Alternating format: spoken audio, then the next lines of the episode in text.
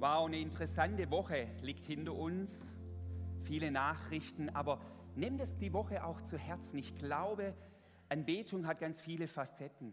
Aber eine Facette von Anbetung, Facette ist vielleicht das falsche Wort, ein Ding von Anbetung ist tatsächlich dieses, dass es uns die Perspektive verändert, dass das wirklich in uns Raum schafft, einfach für Gottes Perspektive auch auf unser Leben. Bevor ich jetzt gleich mit der Predigt, zweiter Teil David starte, darf ich nach vorne bitten, die Susanne Haubennestel. Sie hat was erlebt in den letzten Wochen, wo sie uns einfach teilhaben lassen möchte. Danke, Susanne. Komm, ein Applaus für Susanne. Ja, von mir auch einen guten Morgen. Ich möchte, ja, ich möchte, nee, zuerst möchte ich Gott erheben mit dem, was ich jetzt wirklich sage, mit dem Zeugnis. Und ähm, es geht ja unter anderem um die Wege mit, ähm, die Gott mit David in seinem Leben hatte und von einem Weg, wie Gott, den Gott mit mir hatte in den letzten Jahren, möchte ich jetzt einfach euch kurz erzählen. Ähm, und zwar, ich durfte, ich musste, durfte ähm, Tante und Onkel mit meinen Geschwistern zusammen betreuen in den letzten fünf, sechs Jahren. Es waren schöne Jahre, aber auch ziemlich schwere, herausfordernde Jahre. Sie kamen dann ins Heim, es kam dann zum Hausverkauf. Und ich muss dazu sagen, ich bin dort aufgewachsen in dem Haus. Das war für mich wie ein Elternhaus. Und deshalb fiel es mir nicht leicht, es einfach wegzugeben. Ähm, wir haben angefangen, das Haus auszuräumen. Wir haben uns wirklich bewusst Zeit, genommen, äh, Zeit genommen, alles loszulassen, diesen ganzen Prozess zuzulassen meine Schwestern und ich, und es war eine so wertvolle Zeit, bis es dann zum Makler kam. Er hat uns einige äh, Interessenten vorgestellt und manche waren richtig, ja, also haben mir irgendwie nicht entsprochen. Und ich dachte, ah, nee, euch will ich das Haus irgendwie nicht hergeben, das ist, ist mir zu wertvoll. Und dann hat er uns ein Paar vorgestellt und ich wusste irgendwie innerlich, ja, für die könnte ich ein Jahr entwickeln. Und mir ist alles so ganz üblich abgelaufen. Ich habe sie nur kurz beim Notartermin kennengelernt. Und es war einfach so stimmig. Ich habe dann, wo das Haus leer war, habe ich mich hingesetzt, habe Gottes Haus übergeben und habe gesagt, Herr, mach du mit dem Haus, was du willst. Es soll zum Segen werden für die, wo da einzieht, zukünftig. Und es sind jetzt drei Jahre sind ins Land gezogen. Ich habe ich hab immer wieder von Nachbarn was gehört, aber ich habe mir auch nicht mehr darum gekümmert. Das war einfach okay. Bis letzten am Samstag für eine Woche waren wir zum Geburtstag eingeladen bei meinem Schwager und wir kommen dorthin und ich sehe tatsächlich, die zwei sind auch da. Die waren auch geladen zum, ähm, zum Geburtstag. Und ich wusste so ein bisschen, dass meine Schwägerin ähm, diese Frau kennengelernt hat, weil sie Lehrerin ist und also, dass sie einfach in, in Kontakt mit ihr gekommen ist, da hat sich eine Freundschaft entwickelt und es ging bis zu dem Tag, an dem ich am Kaffeetisch gegenüber von denen saß. Und ich habe innerlich einfach, ich war so begeistert und habe geschmunzelt und habe gedacht, du bist so klasse, was du schaffst in drei Jahren aus zwei wildfremden Menschen. Ähm, Beziehung zu schaffen über meine Schwägerin, bla bla bla, bis sie dann gegenüber von mir sitzt. Und es war ein so schönes Gespräch, die haben dann erzählt, wie sie mit Liebe das ganze Haus richteten, wie sie eingezogen sind, wie sie glücklich sind. Und ich war glücklich und ich habe gedacht, meine Tante wäre bestimmt glücklich, dass das alles so geworden ist. Und ich war an diesem Tag mal wieder so begeistert von meinem Gott, weil es war ihm nicht egal. Es war für mich echt eine Ehre, dass ich das erleben darf, dass es ein richtig gutes Ende hat und habe drei Fazite für mich daraus geschlossen. Gottes Wege sind voll Wunder, großer und kleiner. Er schafft viel, auch wenn ich es nicht sehe. Und er schafft es sogar aus zwei Fremde eine Beziehung für mich herzustellen. Er macht Unmögliches möglich. Das Zweite, wenn ich Gott eine Sache hingebe, ob, egal ob sie eckig, kantig, vielleicht auch verletzlich scharf ist, er macht was richtig Rundes draus. Und drittens, wenn ich mich in den Prozess des Loslassens und es abschließend hineingebe, darf ich sehen, wie Gott Neues schafft. Und ich darf sogar manchmal ein Teil von dem Neue werden. Ich bin eingeladen worden, sie haben gesagt, komm doch gern vorbei, guck dir das mal an, werde Teil von dem Haus, wie es jetzt ist. Und das war für mich so Gottes Versöhnungsdienst in, in meinem Leben an dieser Stelle.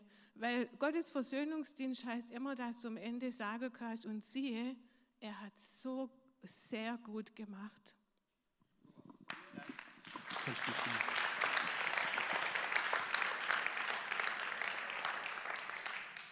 Vielen, vielen Dank, Susanne, für das Teilhaben lassen. Ja, in all diesen praktischen Dingen des Lebens dürfen wir Gott da drin erleben. Hey, wenn ihr auch solche Sachen erlebt, ihr könnt euch gerne im Vorfeld von Gottesdienste an Paul Kohle oder an mich auch wenden und dann ähm, können wir schauen, dass das auch immer wieder Raum hat in unseren Gottesdiensten, wo ihr erzählt, was ihr mit eurem Gott auch erlebt. Bisschen äh, Regieanweisung in die Technik. Kann ich ein bisschen Zahllicht haben? Ja, ihr seid mir noch ein bisschen zu arg im Dunkeln. Ja, super. Weil sonst habt ihr euch ja fast umsonst geschminkt heute Morgen, wenn ich euch jetzt gar nicht irgendwie sehen würde. Ähm, hey, schön, dass ihr da seid, auch an, an den Bildschirmen. Wir machen heute weiter in dieser Predigtreihe über eine besondere Person, aber auch eine Person so wie du und ich. Es geht um die Person David, eine Persönlichkeit in der Bibel, in der die Bibel ganz, ganz viel über ihn berichtet. Ich habe letzten Sonntag bin ich da eingestiegen und wir haben angefangen, mal seine, einen Überblick zu bekommen, ein Stück über seine Biografie. Es ist eine Geschichte, die Gott mit einem Menschen schreibt und warum predigen wir es da? Oder Paul und ich machen diese Predigtreihe, weil wir überzeugt sind, dass in dieser Biografie, in dieser Geschichte ganz, ganz viel für uns drinsteckt, wo wir Offenbarung erleben, wie Gott mit Menschen unterwegs ist, wo wir Offenbarung oder etwas verstehen lernen, wie Gott manchmal in Prozesse auch zu erleben ist, wo wir erleben, wahrzunehmen, wie geht man um mit Siege und Niederlagen im Leben. Ich möchte es nochmal sagen, ich habe das schon letztes Sonntag gesagt, ich bin überzeugt davon, die Predigt hat das Potenzial, hat das Potenzial, dass wir eine neue Sicht auch auf unser Leben bekommen und dass, dass dadurch was verändert wird. Daher, ich freue mich, dass wir das miteinander angehen. 70 Jahre hat er das Leben von David gewährt. Ungefähr 40 Jahre davon war David König in Israel. Und wir haben letzten Sonntag angeschaut, diese Überschrift auch über sein Leben. Ich weiß nicht, ob das noch jemand weiß. Was stand so als Headline über sein Leben? Ein Mann nach dem Herzen Gottes. So wird er beschrieben. Und ich habe letzten Sonntag die Frage gestellt, es kommt einen ganz kleinen Rückblick, die Frage gestellt, was macht denn ein Mensch oder ein Mann, eine Frau nach dem Herzen Gottes aus? Und ich habe das so formuliert, dort heißt es, oder so habe ich es zusammengefasst, ein Mensch nach dem Herzen Gottes. Für Gott ist nicht entscheidend, ob wir alles richtig machen, sondern ob unser Herz ihn sucht und sich von ihm formen lässt. Das war so ein bisschen die Definition von einem Menschen nach dem Herzen Gottes. Ein Mensch, nicht bei dem alles gerade ausläuft. Hey, das wissen wir doch auch. Ja, wir leben ja auch nicht erst seit paar Stunden, paar Tage, sondern haben ein paar Jahre auch auf dem Buckel und wissen, dass Leben manchmal nicht immer gerade ausläuft. Aber die Frage ist nicht, ob wir immer alles richtig machen oder immer die richtigen Entscheidungen treffen, sondern ob unser Herz weich bleibt, ob wir unser Herz hinhalten. Eigentlich müsste man eigentlich die Psalmen im Grunde genommen mit, mit dieser Predigtreihe zum Teil lesen. Es sind ja 73 Psalmen von David und das ist immer wieder geschrieben in verschiedenen Lebenssituationen, die er auch erlebt hat. Und da wird deutlich, dass er im Grunde genommen einfach, auch wenn er falsche Wege gegangen ist, er ist immer wieder zurückgekehrt zu seinem Gott. Ich nehme jetzt hier das Kreuz, ja, wo er zum Kreuz, ins, zu, zu seinem Gott gegangen ist und gesagt hat, Herr, hier, du siehst auch mein, was zerbrochen ist. Ich suche dich wieder neu. Ich lasse dich nicht los.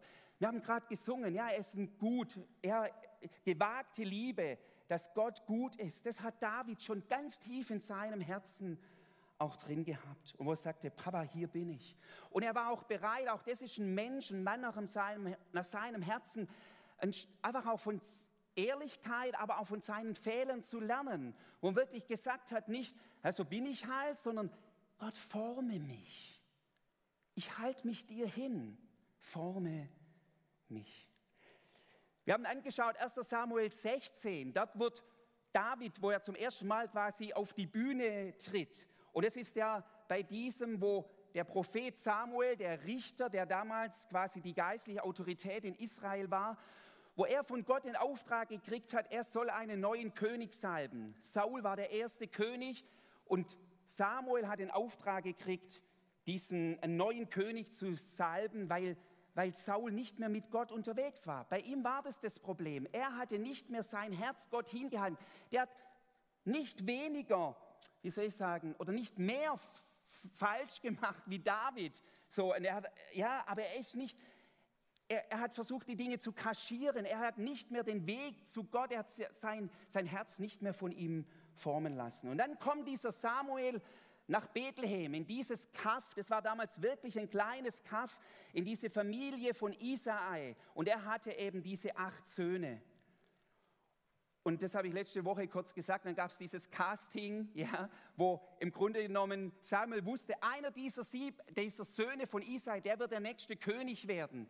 Und dann werden alle sieben präsentiert und Gott sagt jedes Mal, nein, nein, nein, nein, der ist nicht. Und David, äh, Samuel fragt den Isai, sag mal, sind es alles seine Söhne? Und Isai sagt, ja, ich habe noch einen, den geringsten, den jüngsten, David. Und so habe ich letztes Mal geendet, wo zu David auf sein Hirtenfeld, wo er mit seinen Schafen war, in der Einsamkeit, in der Öde, wo wahrscheinlich Isai einen Knecht geschickt hat und gesagt, hol mir David, wo Gott den David aus seiner Öde, aus seiner Stück weit Bedeutungslosigkeit, er durfte nicht einmal an diesem riesen Familienfest teilnehmen. Wisst ihr, wenn Samuel gekommen ist zu diesem Fest, wo er, wir haben ein, ein Opferfest auch gehabt dort in dem Haus, das wäre wie wenn bei uns Weihnachten wäre und du würdest einfach ein Kind vergessen. Du würdest eines nicht einladen, das da mitzufeiern. Das müssen wir uns einfach nur mal vorstellen, was das bedeutet hat. Und dann holt Gott aus dieser Bedeutungslosigkeit, holt er David hinein jetzt und schreibt mit ihm Geschichte. Bei David, er war ja viele, viele Stunden in der Einsamkeit. Und von ihm, über ihn, denke ich, kann man Folgendes sagen. Sein Herz entwickelte sich in dieser Einsamkeit und er war ein Harfenspieler, er war ein Anbeter, er hat Gott gesucht schon in jungen Jahren. Sein Herz entwickelte sich nicht in erster Linie auf der großen Bühne, sondern an dem einsamen Ort, wo niemand anders hinschaut. Hey, in diesen Dingen, wo niemand schaut, wie du am Arbeitsplatz, wo, wo niemand, kein Leuchtkegel auf deinem Leben ist, dort formt Gott in erster Linie dein Herz. Und dann steigen wir jetzt heute ein in diese Salbung. Und da heißt es in 1 Samuel 16, Vers 13. Also David ist gekommen, er ist jetzt mitten in dieser Familie. Und dann heißt es in 1 Samuel 16, Vers 13, da nahm Samuel sein Ölhorn und salbte ihn mitten unter seinen Brüdern. Und der Geist des Herrn geriet über David von dem Tag an und weiterhin. Stellt euch mal die Szene vor. Wir müssen uns immer diese Szenen vorstellen. Samuel hat so ein Ölhorn, ja, also ein Horn, das gefüllt war mit Salböl, mit Öl. Und dann nimmt er David und sagt, David, stell dich in die Mitte.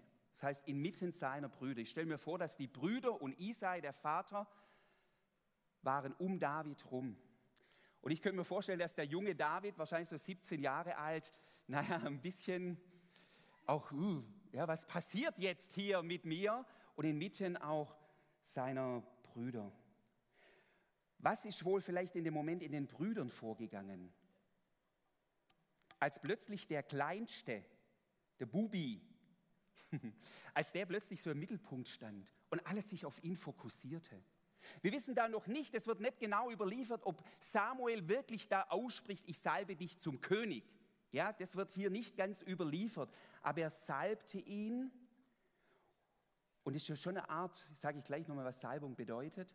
Ähm, und die Brüder sind dann um ihn herum.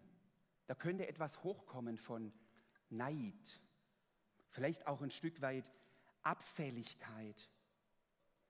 Wisst ihr, als ich in der Vorbereitung darüber nachgedacht habe, ist mir Jesus eingefallen. Manchmal in der engsten Familie wird manchmal die Berufung, die auf deinem Leben liegt, oftmals am meisten verkannt. Ich würde nicht immer sagen, entweder deine engste Familie ist entweder dein stärkster Ermutiger, das gibt es auch, habe ich zum Teil auch erlebt, die gesagt haben, Günther, geh, das ist dein Weg. Aber ich weiß auch, dass manchmal, vielleicht besonders Väter oder vielleicht Geschwister, eher die sind, und das werden wir mal nächste Woche oder in 14 Tagen über Goliath, die Geschichte mit Goliath genauer angucken, auch nochmal wahrnehmen, wie da ein Bruder auf David eingewirkt hat, dass manchmal die engsten Vertrauten die, war, die sind, die nicht so richtig an dich glauben. Wie war das denn bei Jesus? Da heißt es, seine Brüder, die wollten ihn holen und sagten, der ist irgendwie von Sinnen. Die haben erst viel später die Berufung von Jesus und erkannt oder als einige seiner Geschwister, dass er der Messias ist. Hey, wenn es dich betrifft, vielleicht sitzt der eine oder andere hier und sagt, es stimmt, ich habe keinen Support in meiner Familie erlebt. Vielleicht abfällig, belächelt, klein gehalten, Flügel klein gestutzt. Hey, wenn das so ist in deiner Familie, ist es keine Festlegung auf dein Leben, dass nicht Gott durch dich auch Geschichte schreibt. Und jetzt kurz zu dieser, dieser Salbung.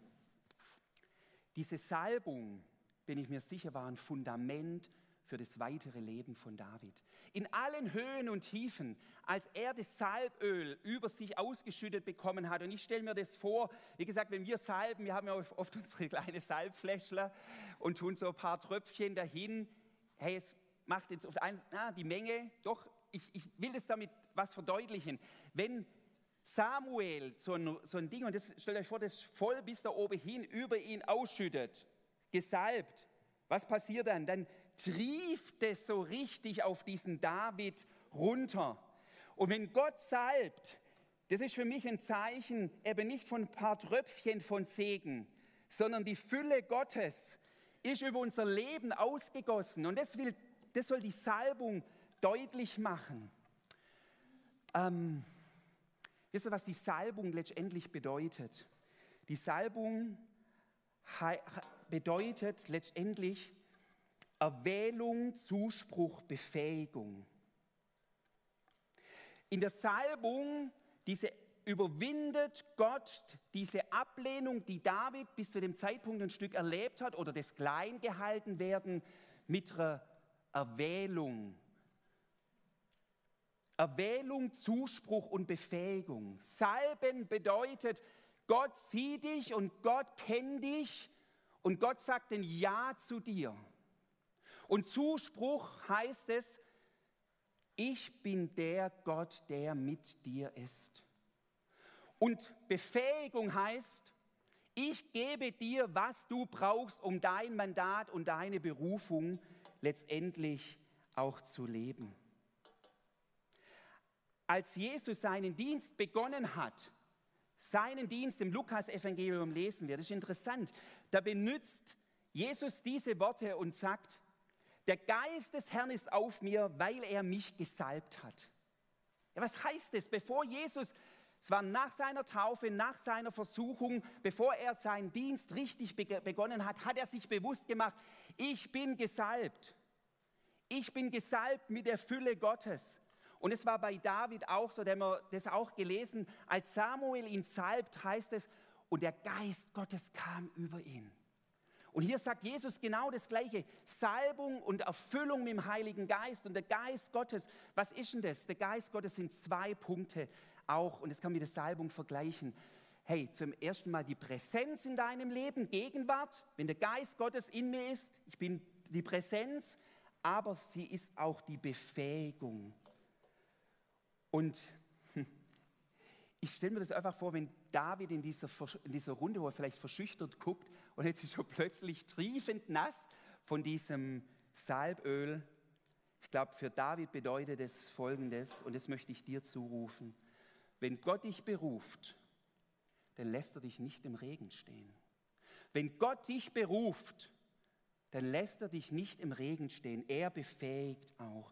Wisst ihr, Gottes Geist ist der entscheidende Faktor, nicht in erster Linie die Umstände und deine Kompetenz. Wie viele Leute bleiben hinter ihrer Berufung zurück, die Gott ihnen mal gegeben hat, weil sie sagten, die Umstände sind so und so und so und ich kann nicht und ich bin zu wenig. Wie viel Mal lesen wir das in der Bibel im Alten Testament? Mose hat gesagt, ich kann nicht reden. Gideon hat gesagt, wer bin ich schon? Ich bin der Geringsten in meinem Vaters Haus.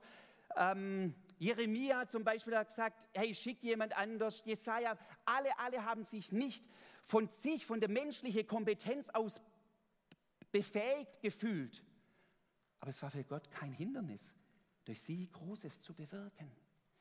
Ich will dir zusagen, du bist, wir sind Gesalbte, alle. Christus ist der Gesalbte. Nimm das Bild. Über dir ist diese Salbung Gottes. Nochmal, was hieß Salbung? Erwählung, Zuspruch, Befähigung. Das ist über deinem Leben. Ich möchte euch ähm, ein kurzes Zeugnis sagen von mir selber. Wisst ihr, ich bin jetzt 16 Jahre hier Pastor und ich habe brutal viel schöne Zeiten hier erlebt. Vielleicht ist es nicht immer so deutlich geworden, aber ich habe auch Zeiten erlebt, wo ich verunsichert war, wo ich innerlich verunsichert war. In manchen Herausforderungen, wo ich nicht wusste, packe ich das, kann ich das tragen. Und dann, ich weiß nicht, ob jemand hier sitzt, der damals dabei war. Ich weiß nicht mehr genau, ich glaube, es sind sieben oder acht Jahre her. Wir waren oben im Penthouse und hatten Gebetshaus, unsere Gebetsversammlung. Da waren so 10, 15 Leute da. Und plötzlich hatte jemand den Impuls, den Eindruck, man könnte mal für unseren Pastor beten.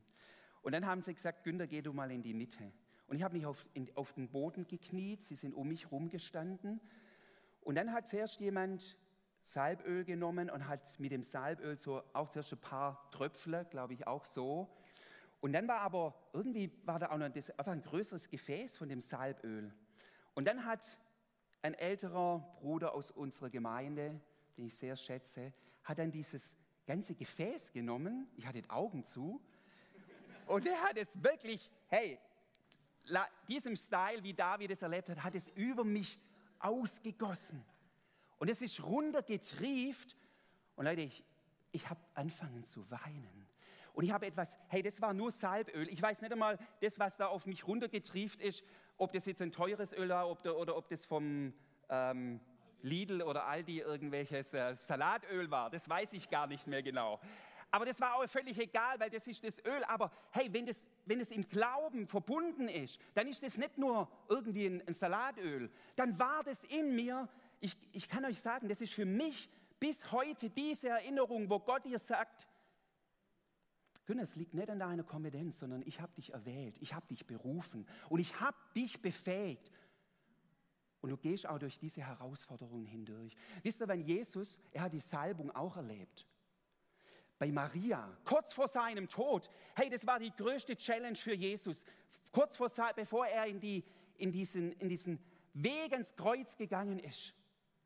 Und es war nochmal neben seinen drei Jahren, die er Berufung gelebt hat, war das ja die Kernberufung auch seines Seins, seines Kommens, Erlösung am Kreuz zu bewirken. Und was erlebt er da vorher? Eine Salbung. Und jemand hat mal geschrieben, fand ich so eindrücklich im Buch, und sagte, das war auch eine Salbung, wo sie auch ausgegossen hat, das Nardenöl. Das war wirklich, das war kein Salatöl, das war wirklich ein teures Öl, das ist in Jesus runtergetrieft.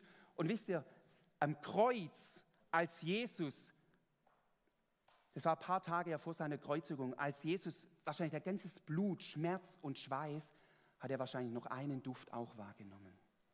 Das Duft dieses Narbenöls, der Salbung, des Wissens, mein Papa hat mich erwählt und er gibt mir auch jetzt die Befähigung die Kraft, hier durchzugehen. Leute, das ist Salbung. Du und ich, wir sind gesalbt. Wir sind gesalbt. Ich kenne jetzt nicht deine genaue Berufung, deine Herausforderung. Aber es ist eine Lüge, dass, es, dass, dass du daran zerbrechen musst. Gott hat dich erwählt, gesalbt mit seinem Geist. Der ist in dir. David hatte sogar immer noch Angst, dass manchmal Gott wieder den Geist wegnimmt. Da sind wir noch in einer besseren Stellung wie David. In uns, wir sind versiegelt mit dem Heiligen Geist. Können wir da mal ein Halleluja, ein Amen sagen? Amen. Also, Salbung, nimm das echt mit. Und jetzt gehe ich noch kurz darauf ein, wie ging es weiter bei David. David wird gesalbt im Kreis seiner Familie. Was passiert dann?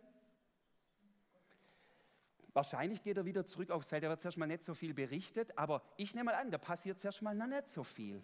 Dann ist David plötzlich wieder bei seinen Schafen.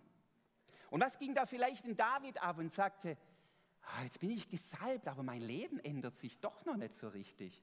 Es ist irgendwie immer noch so, fühlt sich noch gleich irgendwie an. Vielleicht könnte da Frust, Sorge, innere Kämpfe Einsamkeit, vielleicht kennst du das auch.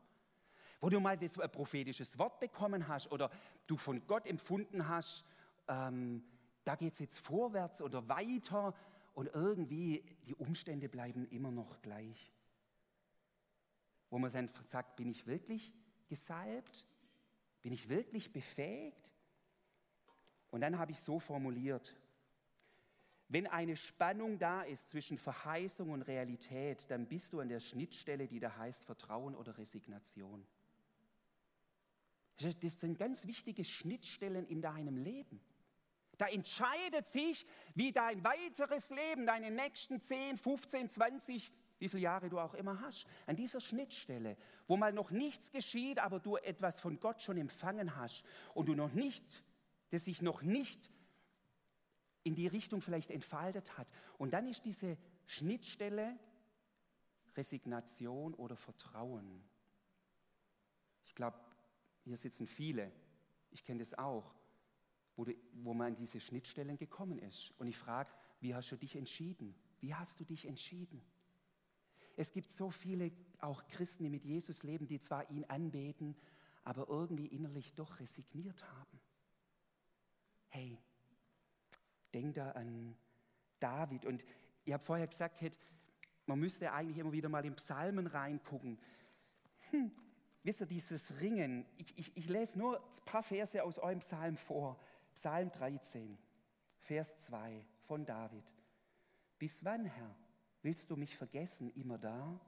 Bis wann willst du dein Angesicht vor mir verbergen? Bis wann soll ich Sorgen hegen an meiner Seele, Kummer in meinem Herzen bei Tage? Und dann Vers 6. Ich aber, ich habe auf deine Gnade vertraut. Mein Herz soll frohlocken über deine Rettung. Ich will dem Herrn singen, denn er hat wohlgetan an mir. Das ist so ein Schnittstelle-Psalm. Versteht ihr, was ich meine? Wo es dann gilt, sich zu entscheiden. Oder, und da geht es nicht das eine zu, ver, zu, zu ignorieren, wenn die Dinge hochkommen, Resignation. David spricht es hier aus. Aber in der Begegnung mit seinem lebendigen Gott, das meine ich, in der Stille, in diesen inneren Kämpfen, die niemand sieht, da formt Gott dein Herz. Das sind wichtige Punkte für dein Herz. Und dann, mit dem möchte ich noch, das ist ein wichtiger Punkt für heute, aber dann gibt es den großen Shift bei David. Und das lesen wir in den nächsten Versen, wo er plötzlich Deshalb heißt eigentlich auch die Predigt heute steiler Aufstieg, wo eigentlich er plötzlich, urplötzlich von seinem Hirtendasein auf den Felder Bethlehems wird er gebeamt nach Gibea in den Königspalast von Saul. Ja, was ist denn das los? Was ist denn da los? Was ist da passiert? Das so ein schneller Shift, Wechsel. Was ist da passiert? Ihr könnt es nachlesen ab Kapitel, also in Kapitel 16 ab Vers 14 fasse es kurz zusammen. Saul hat plötzlich einen bösen Geist. Und das, der böse Geist verursacht in ihm innere seelische Schmerzen, Krankheit, ähm, Dunkelheit bis hin zur Unberechenbarkeit, Wutanfälle, Wahnvorstellungen und so weiter. Ähm, das ist das, was bei Saul, bei dem König Saul ist.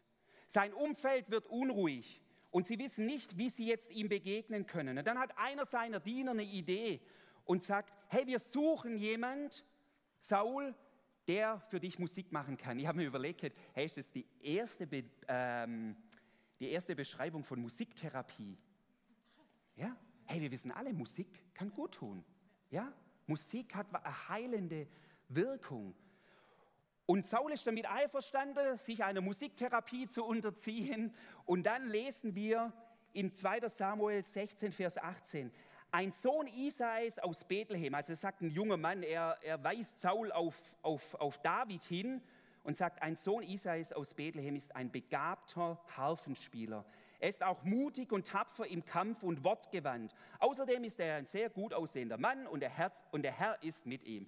Hey, ein besseres Bewerbungsschreiben gibt es eigentlich gar nicht, oder? Also ich glaube, das stimmt ja auf der einen Seite alle, alles, aber wir werden sehen, das sind ja die Schokoladenseiten von David. Er hatte auch andere Seiten. Aber dem Diener war es halt wichtig, auch dass ähm, ja, er wollte ihm David nahebringen. Und es ist interessant, ja, was er ihn, wie ihn da beschreibt, mutig, tapfer, im Wortgewand. Aber eines war schon sehr wohl auffällig: Der Herr war mit ihm. Das war schon eine Bezeichnung hier auch für David. Also, und was passiert denn da? Geistlich jetzt. Gott lässt es zu. Das ist eine herausfordernde Bibelstelle. Ich, ich werde jetzt nicht weit drauf eingehen, könnt ihr selber mit, mit eurem Kauen so. Gott lässt es zu, dass Saul vom bösen Geist erfüllt wird. Ja? Und das ist die Gelegenheit für David, dass er einen ersten großen Schritt macht hin zu seiner Berufung. Was ist seine Berufung? König. Und er kommt von dem stinkenden Hirten, also, her, also Schafweide plötzlich in den Königspalast. Super Kleidung, super Essen, ja. Also das ist wie wenn Gott geschwind den Turbo gezündet hat bei David und ihn mal ein Stück in seine Berufung gebracht hat. Nochmal, ich weiß es nicht genau, ob Samuel wirklich ihm das so direkt gesagt hat, du wirst der nächste König werden. Ich vermute, auch ich vermute, dass David in diesem Bewusstsein gelebt hat, weil das kommt dann später, kommt, ist es immer wieder eben bei David sehr wohl das Thema. David erlebt, wie Gott ihm Türen öffnet. Leute, und jetzt hört noch mal ganz genau zu, das ist für mich noch ein ganz, ganz wichtiges Thema. Wie kommen wir weiter oder wie kommen wir, wenn wir unsere Ziele oder Berufung, ich rede von deiner Berufung, also das, was Gott durch dich wirken möchte, wo du was in deinem Herzen hast, wie kommst du da weiter? Oft ist es so, dass wir manchmal krampfhaft versuchen, was zu bewerkstelligen. Und ich glaube, dass wir von zwei Seiten oder von, von dem Pferd, wie man schon sagt, zwei Seiten nicht runterfallen sollten. Auf der einen Seite, du wirst deine Ziele nicht erreichen, also deine Ziele, das, was Gott auch durch dich wirken möchte. Aber ich glaube, es gilt auch für andere, also ja, dass wir in Kombination mit Gott sind nicht immer nur die geistlichen großen Ziele, auch in diesem, auch vielleicht in deinem beruflichen Umfeld und so weiter. Du wirst deine Ziele nicht erreichen durch Passivität, aber genauso auch nicht durch ein verkrampftes Ringen.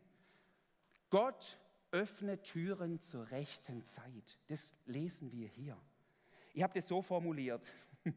es kam ja so dieses Bild. Ähm, nicht du musst die Ampel auf grün schalten, aber du solltest erkennen, wenn sie von Gott auf grün geschaltet wurde. Weil was passiert? Wenn du zu früh losfährst, es ist noch rot, kann ein Crash werden. Was passiert, wenn du an der Ampel, es ist grün und du, du döst vor dich hin? Kommt darauf an, wenn hinter dir jemand steht, ja. Der drückt dann auf die Tube und ähm, ja, vielleicht kann die Predigt, vielleicht bin ich heute Morgen der, der hinter dir steht und sagt, guck doch mal, ob deine Ampel nicht schon lange auf grün ist.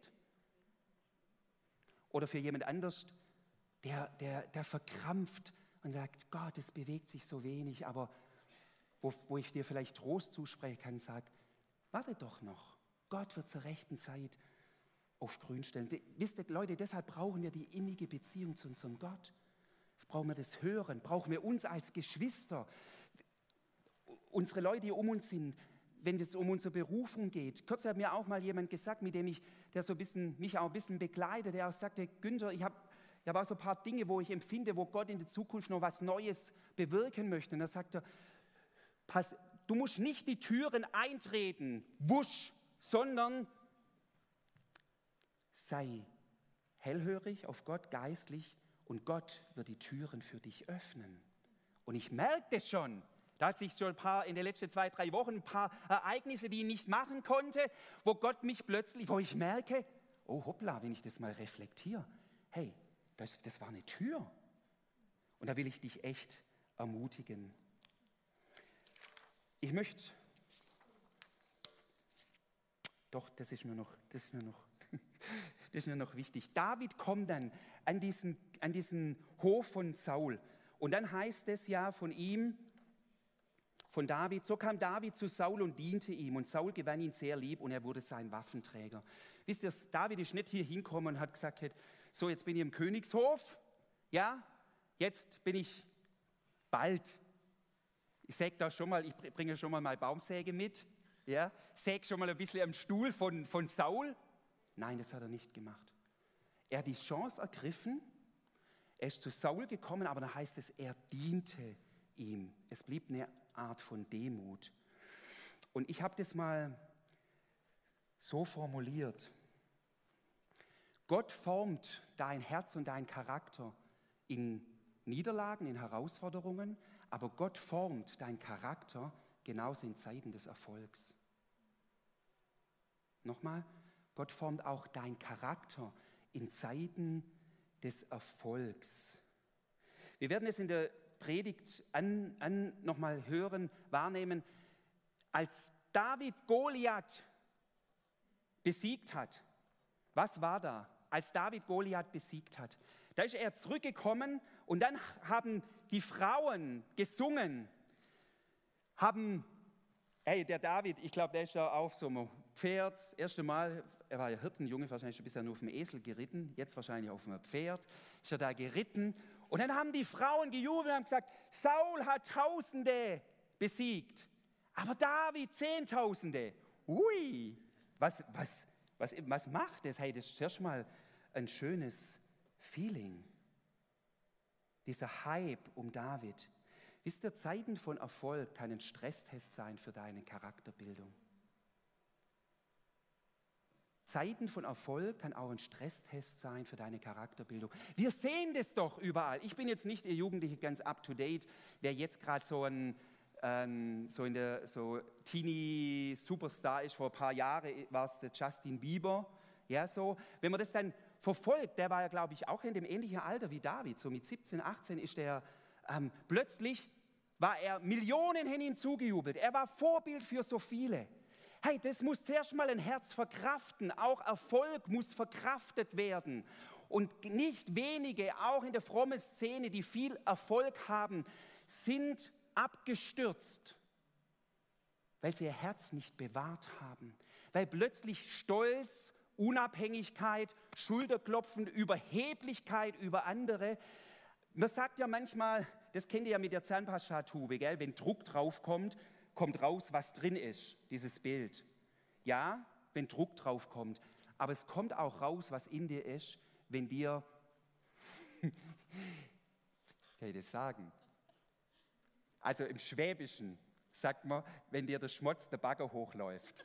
Wisst ihr, wie ich meine? Also wenn alles, also ihr, ihr im Livestream, wenn ihr nicht Schwaben seid, ich erkläre es ganz kurz.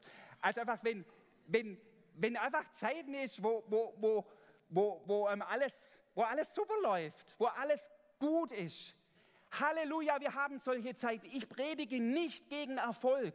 Ich predige nicht gegen, dass, du, dass wir uns nicht freuen dürfen, dort, wo wir Siege davontragen. Halleluja, das will ich auch noch mehr.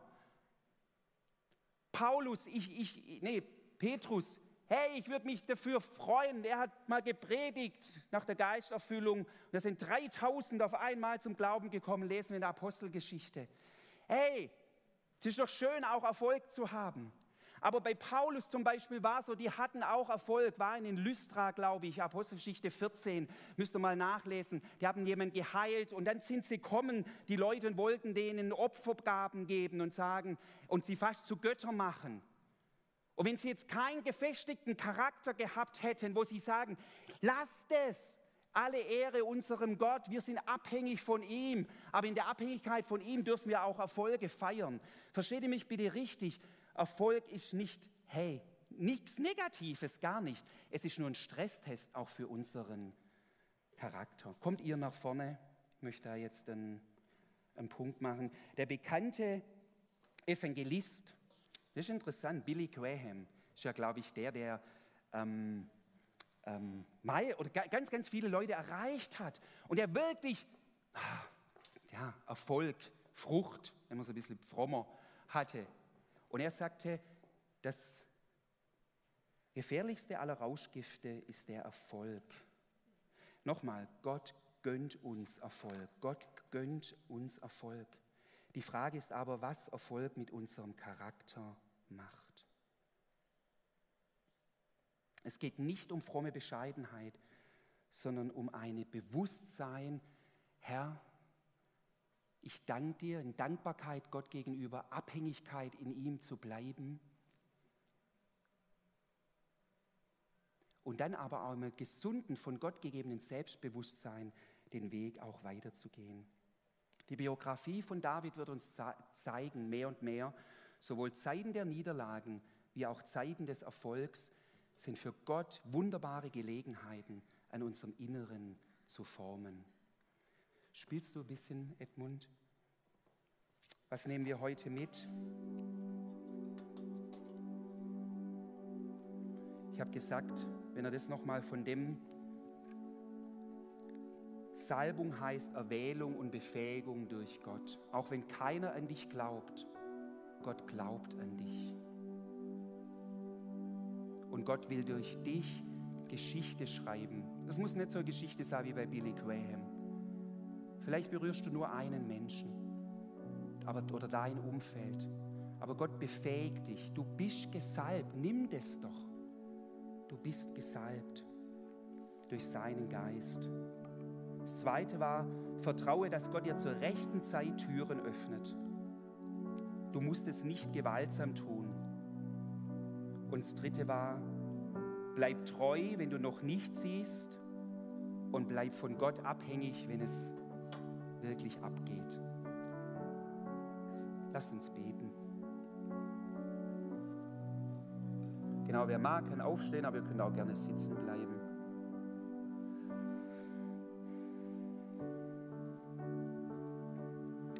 Vater, jeder Moment unseres Lebens ist für dich eine Gelegenheit.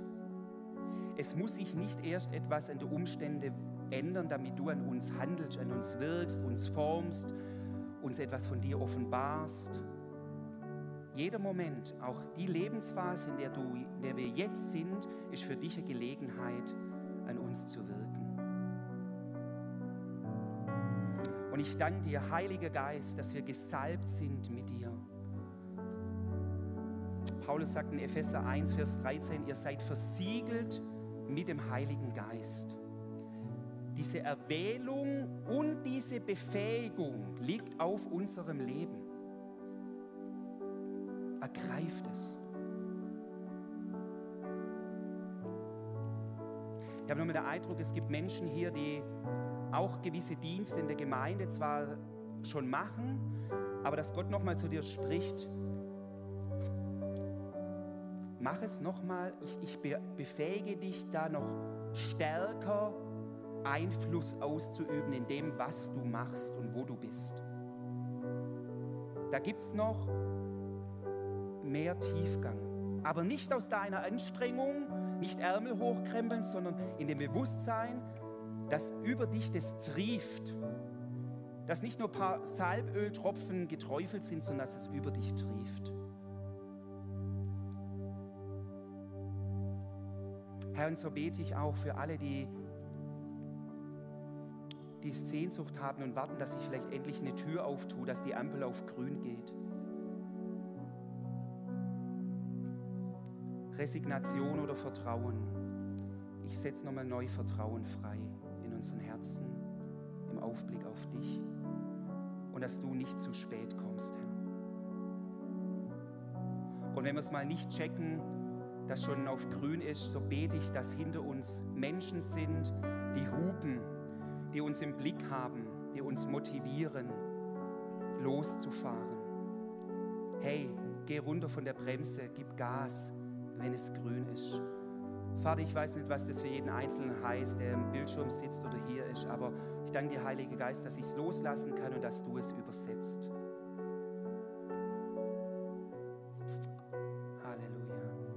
So danke ich dir, dass du unsere Herzen formst in Niederlagen und auch in Erfolgen. Beides ist kostbar. Aber Herr, ich sage dir auch, wir haben die Sehnsucht und da geht es nicht um unseren Erfolg als Gemeinde, sondern es geht um einen Durchbruch deines Reiches, auch hier in dieser Region. Und da bete ich, Herr, da bete ich, dass da noch ganz, ganz viel abgeht, Herr. Ganz, ganz viel abgeht. Dass wir nicht nur zum der Landkreis Essling zum Hotspot von Corona wird, sondern zum Hotspot der Gegenwart des lebendigen Gottes.